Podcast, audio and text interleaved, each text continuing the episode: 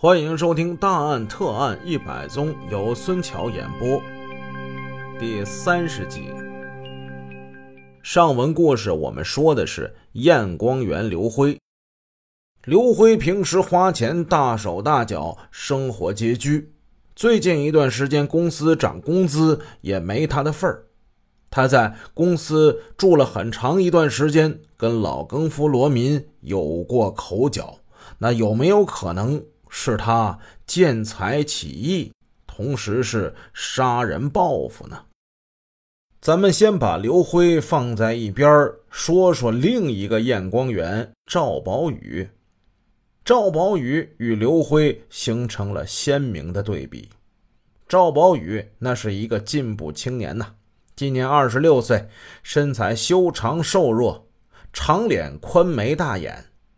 他是一九七六年一月进的店，向验光师傅季武元先生学习验光技术。赵宝宇头脑聪明，性情腼腆羞涩，文质彬彬，技术上学得很快，人缘又好，深得大家的称赞，被评为先进工作者、优秀共青团员。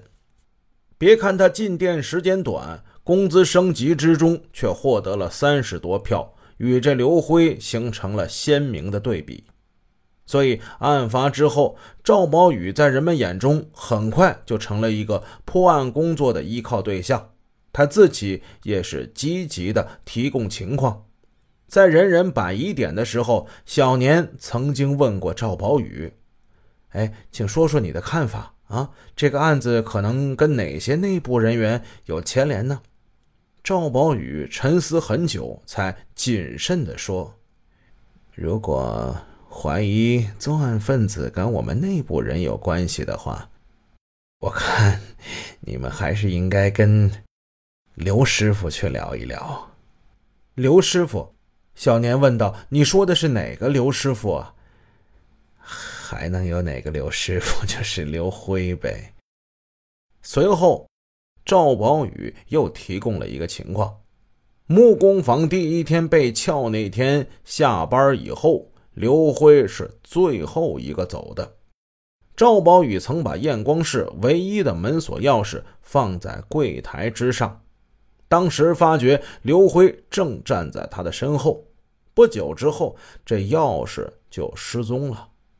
从那以后，下了班，验光室的门也就不再上锁。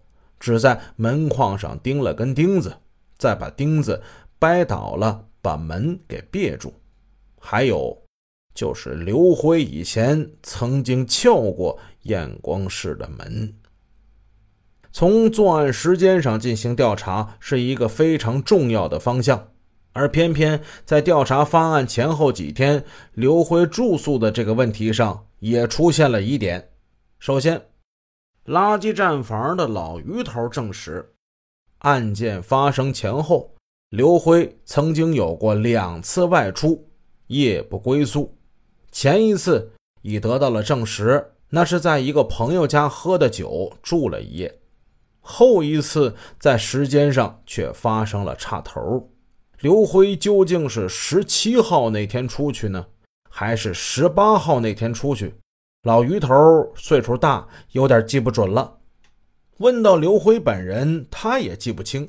他说曾到一个姓徐的朋友家住过，可是当专案组调查这个姓徐的朋友的时候，他却说刘辉是十九号以后来的。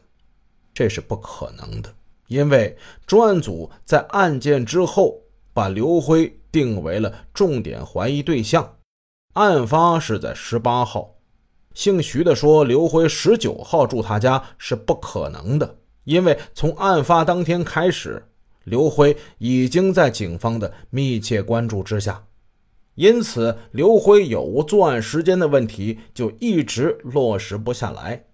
为了搞清楚具体的情况，甄副局长跟其他同志都很耐心的、很严肃的跟刘辉谈过几次。但这几次谈话并不顺利，没有什么进展。每次谈着谈着，这个刘辉就变得十分的激动，就开始抱怨起来：“你们应该以事实为依据，以法律为准绳。为为为什么为什么要怀疑我呢？然而奇怪的是，刘辉的行踪近期变得越来越反常，而且是有些诡秘了。有些事情真是很难做出解释。就比如说，有人反映刘辉坐电车，明明是刚从后门登上一辆无轨电车，哎，等这车就要发动的时候，他又从前门下来了。明明走进了光路电影院，准备去看电影，结果这电影开映没到二十分钟，他又匆匆忙忙的从电影院出来了。难道所有这些都是无缘无故的吗？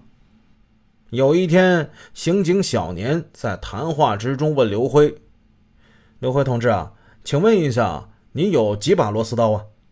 刘辉当即。就显得非常的警觉。他想了想，回答道：“我，我就就一把呀。你这把螺丝刀是哪儿来的呀？哪儿来的？我，我花一毛三买的。好，你买的。那这螺丝刀现在还在吗？”刘辉那眼睛嘀里咕噜的乱转。那什么，那个我后来又给他卖了。卖了，卖给谁了？卖给鲁林了呗。鲁鲁林，哎，来店里这么长时间，怎么怎么没听说过这个名字啊？啊，鲁林呐，那是咱们店里头修表的吗？现在生病了，搁搁搁搁家里养病呢。谈话之后，小年心里暗暗奇怪，像刘辉这样一个为了朋友可以慷慨解囊、大把花钱的人。难道会为了区区一毛三，把这螺丝刀给卖了？况且买主还是本单位的一位同事，这有点不太符合他的性格吧？小年决心把这个事给搞清楚。他来到了鲁林的家，可是，一见鲁林，小年瞠目结舌，傻眼了。鲁林患了晚期的喉癌。喉头已经被割除，神志不清，气息奄奄，行将就木，话都说不了，躺床上不能动了。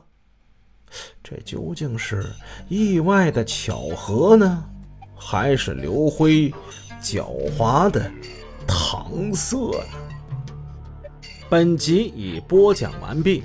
如果您喜欢孙桥的作品，欢迎多多点赞评论。这样能帮助我们的专辑让更多朋友听到，感谢您的支持。